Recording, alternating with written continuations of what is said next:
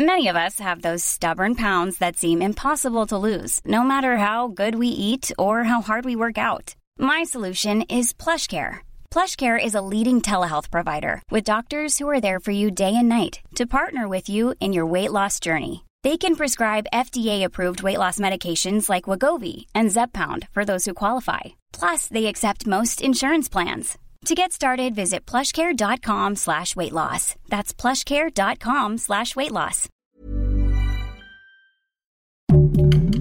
Heraldo Podcast, un lugar para tus oídos. Un nuevo aliado, México buscará ayuda de China para combatir el fentanilo. Esto es Primera Plana de El Heraldo de México.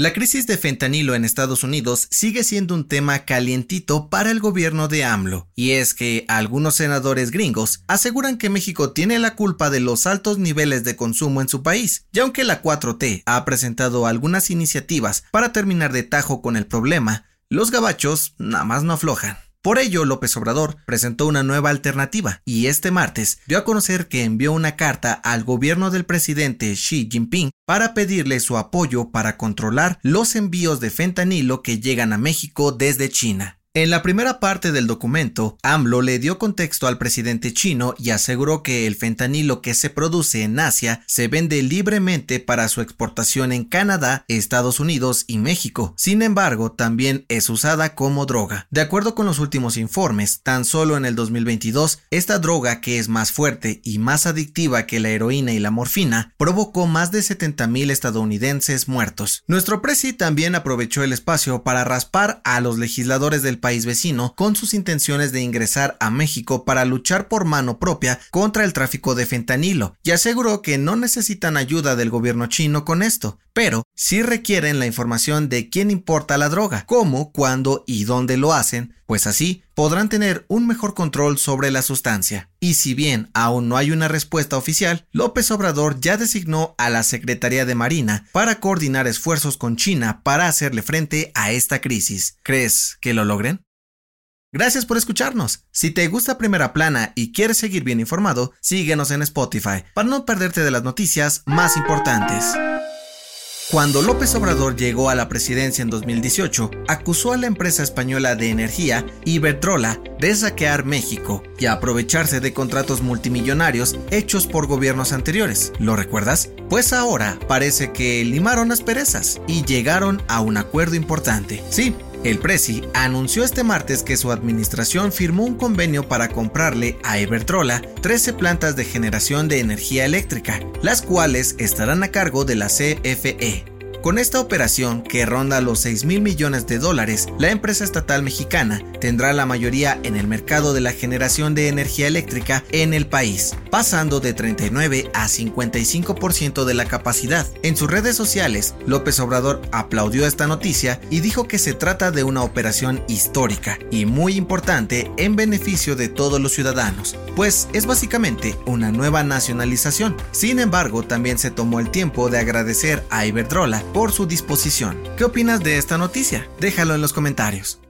En otras noticias, el mundo del espectáculo está de luto. Este martes falleció Andrés García a los 81 años. El famoso actor dominicano nacionalizado mexicano perdió la vida en su casa de Acapulco tras varios meses en los que su estado de salud empeoró. Hasta ahora no se han dado a conocer las causas exactas de su muerte. En noticias internacionales, este martes el expresidente de Estados Unidos Donald Trump se presentó ante un tribunal de Nueva York y escuchó la notificación de los 34 cargos de los que se le acusan, entre ellos la falsificación de registros mercantiles, intento de defraudación y de soborno aunque el empresario se declaró inocente y fue liberado. Se espera que el juicio en su contra inicie en enero del 2024. Y en los deportes, la Comisión Disciplinaria de la Liga MX informó que el árbitro Fernando Hernández fue sancionado con 12 partidos de suspensión tras agredir con un rodillazo a un jugador del León en el partido contra América del pasado sábado primero de abril. El dato que cambiará tu día.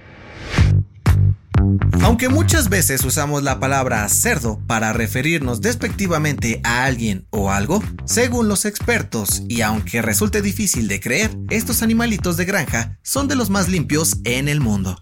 Sí, de acuerdo con investigadores de la Universidad de Michigan, hay muchos prejuicios alrededor de los cerdos, y es que de entrada son de los pocos animales en el planeta que no sudan, pues no tienen glándulas sudoríparas, por lo que la única forma que tienen de refrescarse es cubriéndose de lodo, que también los ayuda a protegerse de moscas y otros parásitos. Además, contrario a lo que se piensa, no son tan comelones, pues su dieta se basa principalmente en cereales, granos, frutas y verduras. Sin embargo, engordan por la intervención del ser humano. La recomendación.